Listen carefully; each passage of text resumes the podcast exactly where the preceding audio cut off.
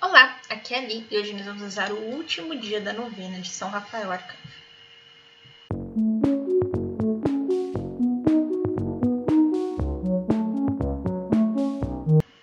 Bem-vindos aos Novenáticos e hoje nós vamos rezar o último dia da novena. Estamos unidos em nome do Pai, do Filho e do Espírito Santo. Amém. Vinde, ó Santo Espírito, vinde amor ardente, acendei na terra a vossa luz fulgente. Vinde, Pai do pobre, na dor e aflições. Vinde encher o gozo de nossos corações. Benfeitor supremo em todo momento, habitando em nós, sois o nosso alento. Descanso na luta e na paz encanto. No calor sois brisa, conforto no pranto luz de santidade que no céu ardeis, abrasai as almas de vossos fiéis. Sem a vossa força e favor clemente, nada no homem que seja inocente. Lavai nossas manchas, a aridez regai, sarai os enfermos e a todos salvai. Abrandai durezas para os caminhantes, animai os tristes, guia os errantes. Vossos sete dons concedei à alma do que em vós confia. Virtude na vida, amparo na morte, no céu alegria. Pai nosso, que estais no céu, santificado seja o vosso nome. Venha a nós o vosso reino. Seja feita a vossa vontade, assim na terra como no céu. O pão nosso de cada dia nos dai hoje. Perdoai as nossas ofensas, assim como nós perdoamos a quem nos tem ofendido e não os deixeis cair em tentação, mas livrai-nos do mal. Amém. Ave Maria, cheia de graça. O Senhor é convosco. Bendita sois vós entre as mulheres, e bendito é o fruto do vosso ventre, Jesus. Santa Maria, Mãe de Deus, rogai por nós, pecadores, agora e na hora de nossa morte. Amém. Santo anjo do Senhor, meu zeloso guardador, sete me confiou a piedade divina hoje e sempre, e governa, rege, guarda e ilumina. Amém. Leitura bíblica. Leitura tirada do livro de João, capítulo 5, versículos de 1 ao 9. Depois disso, houve uma festa dos judeus, e Jesus subiu a Jerusalém. Existe em Jerusalém, perto das portas das ovelhas, uma piscina chamada em hebraico Bezada, que tem cinco pórticos. Nestes jazia pelo chão uma multidão de doentes, cegos, coxos, mutilhados, esperando borbulhar da água. Porque de vez em quando um anjo descia a piscina e agitava a água. Então, o primeiro que nela entrasse após o borbulhar da água ficava curado qualquer que fosse sua doença. Achava-se ali um homem que estava doente havia 38 anos. Quando Jesus o viu estendido e sabendo que havia muito tempo que ele estava assim, perguntou-lhe: Queres ficar curado? Senhor, respondeu-lhe o enfermo, não tenho ninguém para me jogar na piscina ou mergulhar da água. Quando chego, já desceu um outro antes de mim. Disse-lhe Jesus: Levanta-te, pega teu leito e anda. Na mesma hora, o homem ficou curado, pegou seu leito e foi andando. Reflexão. Ah, no capítulo anterior, capítulo 4, Jesus está na Galileia. Primeiro, no começo do capítulo 4, ele está na Samaria. Aí ele vai para Galileia. E depois ele vai para Jerusalém. Então, chegando em Jerusalém, tem uma festa dos judeus Aqui na leitura não especifica qual é, tá bom? E existe em Jerusalém uma porta chamada Porta das Ovelhas. E perto dessa porta, o que, que é porta? Porta seria um, um portal, na verdade, né? Hoje nós conhecemos como um portal. É, havia uma piscina, tá? A piscina é, seria parecida com as piscinas que temos hoje. Só que é, naquela época ter água encanada era uma coisa meio difícil, assim, estranha, né? Então tinha ali uma piscina. E aqui tá falando que chama beza, bezeta, bezata. Tem algumas traduções que está Betsaida. Neste lugar, muitas pessoas iam, todos os tipos de doenças, esperando borbulhar desta água, tá? Provavelmente ali era algum tipo de jazz, né? Que sai água borbulhando. Mas aqui diz que isso acontecia quando um anjo descia a piscina. Existem pessoas que atribuem isso a São Rafael, tá? Mas eu não, não vou afirmar porque eu, aqui, eu aqui acredito mais que seja um, uma coisa geológica ali da Terra e tudo mais, né? Você fala, ah, você não acredita em São Rafael? Não acredito, mas neste caso, não sei porque eu não estou acreditando que São Rafael, tá? Os teólogos que me corrigem. Bem, muito bem. Então, é, agitava a água da piscina e ali as pessoas entravam para se curar. Então chega Jesus na história. E Jesus vê um homem que está ali, mas ele não consegue chegar na piscina. E ele pergunta: Queres ficar curado? E o homem responde que sim. Né? Mas ele não está conseguindo chegar na piscina. E Jesus diz: Levanta, pega teu leito e anda. E o homem fez isso. Só que aqui depois a gente vai ver que tem toda uma crítica a Jesus, porque isso foi feito no dia de sábado. Olha só. E no sábado, os judeus não podiam fazer nada, né? Os judeus teriam que ter, é, pegar aquele dia somente para contemplar o Senhor. Então, eles não faziam nenhum tipo de trabalho físico naquele dia. Mas aqui nós estamos falando de uma cura. Você acha que cura é um trabalho físico? Ou seria um trabalho espiritual? Jesus não pegou, falou assim: bem, agora eu vou aqui fazer uma operação em você. Não. Ele fez um milagre foi algo espiritual, não foi coisa física, né? Não foi lá, pegou, colocou os pinos na perna dele, não. Foi isso. Então aqui por que, que eu peguei essa leitura hoje? Para mostrar para vocês é, mais uma vez esse processo da cura. Então, primeiro a gente tem que fazer uma oração, a gente tem que fazer um pedido direto ao Senhor a gente tem que ter uma ação. Então, aqui no caso, o paralítico aqui, ele procurou chegar naquele, naquela piscina, né? Ele estava tentando chegar, não tinha conseguido ainda. E depois, né, do milagre feito, o certo seria o paralítico fazer o quê? Anunciar né, o que Jesus teria feito com ele. E a gente vê aqui, na continuação, que ele não sabe o nome de quem fez aquilo com ele. E quando ele descobre que foi Jesus que fez aquilo com ele, aí os judeus começam a condená-lo, porque era sábado. Quem é Jesus? Fica curando o povo no sábado? E aí Vamos aqui fazer uma reflexão breve.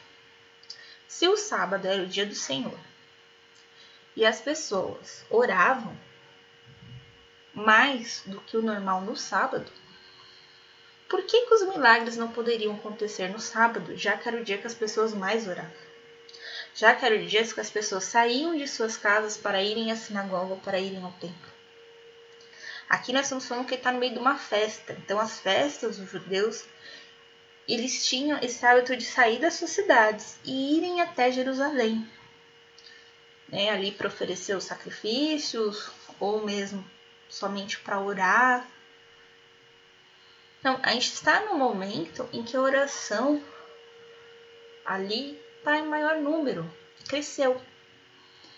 Então, por que não naquele momento surgiu os milagres a Jesus? Então, aqui que eu quero mostrar é São Rafael, São Gabriel, São Miguel, qualquer outro santo. Eles são intercessores, eles são advogados. Eles intercedem por nós junto a Jesus, junto a Deus. Mas quem concede o milagre é Jesus. Então, mesmo aqui que esse anjo da piscina fosse realmente Rafael, nenhum, ninguém seria curado se não fosse com a permissão de Deus. A gente vai ver o, a parábola, a história do outro cego, não o Bartimeu que a gente já leu, outro cego. Jesus cura ele, só que ele não vê nitidamente, ele vê embaçado. É, ele, enxerga as coisas embaçadas, assim, tipo, você parece um borrão assim, será que é uma árvore, né? Ele enxerga embaçado, ele não enxerga nitidamente. Então precisa fazer um, um outro processo de cura, um outro pedido, uma outra ação para que se possa fazer. Muitas vezes a gente passa por isso. Não porque a gente pediu errado, mas porque teve algum entrave ali no meio do caminho, uma falta de perdão. Hum, eu esqueci quais são os três entraves, mas eu, eu lembro da, do perdão. Houve ali uma falta de perdão e não conseguiu completar aquela cura. Então, sei lá, a pessoa tá com câncer, reza, reza, reza, reza. Ah, você não precisa fazer cirurgia, mas você precisa fazer tratamento. Aí você fala, ah, mas que milagre foi esse? Não foi, às vezes tem um trave ali no meio, né, do caminho. Eu tô dando exemplo bem chulo, tá, gente? Só para vocês entenderem. E aí não foi completo, você ficou com a vista embaçada. Então, não é porque a pessoa pediu errado, mas é porque a pessoa deixou ali os entraves espirituais que ela precisa retirar para conseguir a cura, para conseguir o milagre, para conseguir que Deus fale com ela. Enfim, tantas coisas. Então, quando a gente tem aqui é, São Rafael, que ajuda Tobias, quanto e quanto tempo Tobit rezou? E São Rafael levava essas orações de Tobit para o céu, levava elas para Deus. E um dia Deus falou: vai lá e cura Tobit.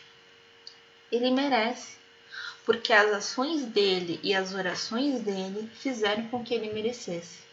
Mas não foi de uma hora para outra, foi depois de um tempo, foi depois de um processo. Então muitas vezes nós estamos passando por esse processo né, de limpeza espiritual, de tirar as traves né, da nossa vida. E nós não entendemos isso. Porque assim como machucar o nosso psicológico é uma coisa que demora, que vem assim, tipo, gota por gota, gota por gota, até uma hora você, puf, estoura. Para curar tudo isso também demora. Também é um processo lento.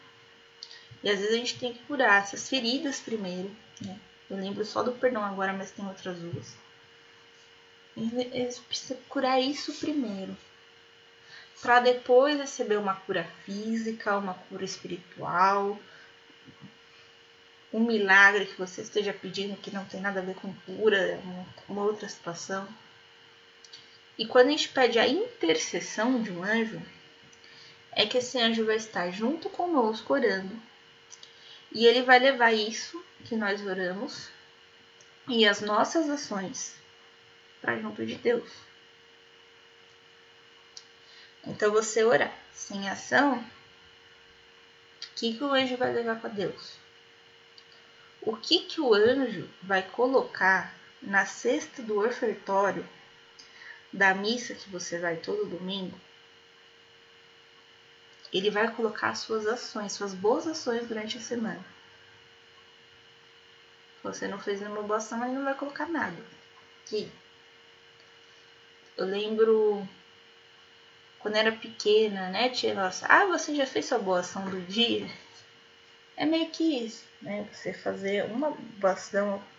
Na verdade, você tem que fazer o tempo todo você tem que estar tá exercendo boas ações. Mas fazer uma boa ação né, no dia, né?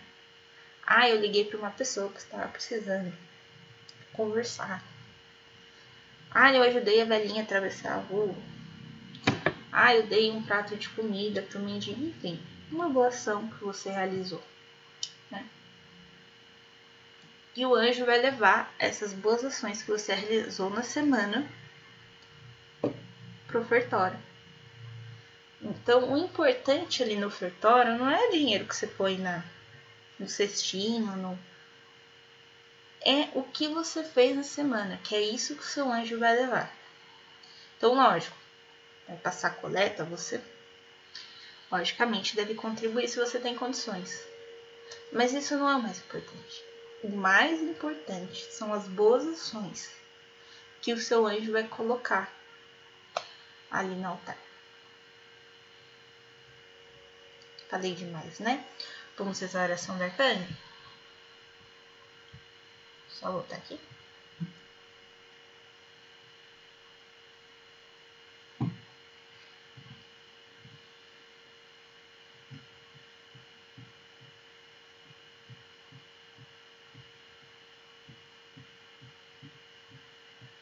Ó glorioso arcanjo São Rafael, que estáis presente ante o trono do Altíssimo. Eu, vosso indigno devoto, me humilho em vossa presença, conhecendo por uma parte minha indignidade e por outra vossa ardente caridade. Vos suplico no íntimo do coração que digneis escutar os meus humildes rogos, e apresente-os ante o Senhor para obter por vossa mediação os favores que solicito nesta novena. Mas se minha súplica não há de contribuir para a maior glória de Deus e e salvação da minha alma, rogo-vos, ó meu celestial protetor, mostrai a graça que me há de conduzir com mais segurança à eterna salvação. Não olheis tantos para os meus desejos quanto ao bem de minha alma. Cheio de inteira confiança em vós, espero alcançar o que solicito pelos méritos do nosso Senhor Jesus Cristo, que vive e reina com o Pai e o Espírito Santo pelos séculos dos séculos. Amém. Queria colocar aqui como intenção para que o nosso anjo da guarda nos ajude sempre, sempre a estar praticando cada vez mais boas ações, boas obras. Ó glorioso arcanjo São Rafael, lembra-te de teus devotos. Em todas as partes e sempre peça por nós, ao Filho de Deus. Ladainha São Rafael Arcanjo. Senhor, tem de piedade de nós. Cristo, tem de piedade de nós. Cristo graciosamente nos escutai, Deus Pai, tende piedade de nós. Senhor, tende piedade de nós. Deus Filho Redentor do mundo, tende piedade de nós. Deus Espírito Santo, tende piedade de nós. Santíssima Trindade, que sois um só Deus, tende piedade de nós. Santa Maria, Rainha dos Anjos, rogai por nós. São Rafael, rogai por nós. São Rafael, cheio da graça cheio da misericórdia de Deus, rogai por nós. São Rafael, perfeito adorador do Divino Mestre, rogai por nós. São Rafael, terror dos demônios, rogai por nós. São Rafael, exterminador dos vícios, rogai por nós. São Rafael, saúde dos doentes, rogai por nós. São Rafael, refúgio em nossas necessidades, rogai por nós. São Rafael, consolador dos prisioneiros, rogai por nós. São Rafael, alegria dos tristes, rogai por nós. São Rafael, cheio de zelo para a salvação de nossas almas, rogai por nós. São Rafael, cujo nome significa cura, rogai por nós. São Rafael, açoite dos demônios, rogai por nós. São Rafael, nosso protetor na peste, na fome e na guerra, rogai por nós. São Rafael, anjo da paz e da prosperidade, rogai por nós. São Rafael, repleto da graça da cura, rogai por nós. São Rafael, guia segura no caminho da virtude e santificação, rogai por nós. São Rafael, socorro de todos que imploram a sua ajuda, rogai por nós. São Rafael, que guiou e consolou Tobias em sua jornada, rogai por nós. São Rafael, aquele que as Escrituras saúdam como Rafael, o santo anjo do Senhor, foi enviado para curar, rogai por nós. São Rafael, nosso advogado, nos salve. Cordeiro de Deus que tiraste o pecado do mundo, tende piedade de nós. Cristo, escutai nossas preces e tende misericórdia de nós. São Rafael, rogai por nós a nosso Senhor Jesus Cristo, agora e na hora de nossa morte. Amém. Estivemos unidos em nome do Pai, do Filho e do Espírito Santo. Amém. Amanhã nós vamos começar a novena de São Miguel Arcanjo. Se você está ouvindo isso no futuro, a novena já está aí disponível no podcast. Também amanhã, hoje, na verdade, nós vamos começar o projeto de leitura bíblica para iniciantes, tá bom? Então, se você está ouvindo isso no futuro, já deve ter aí alguns podcasts na plataforma para você ouvir, tá bom? Um beijo, um abraço, que a paz de Cristo esteja convosco e o amor de Maria.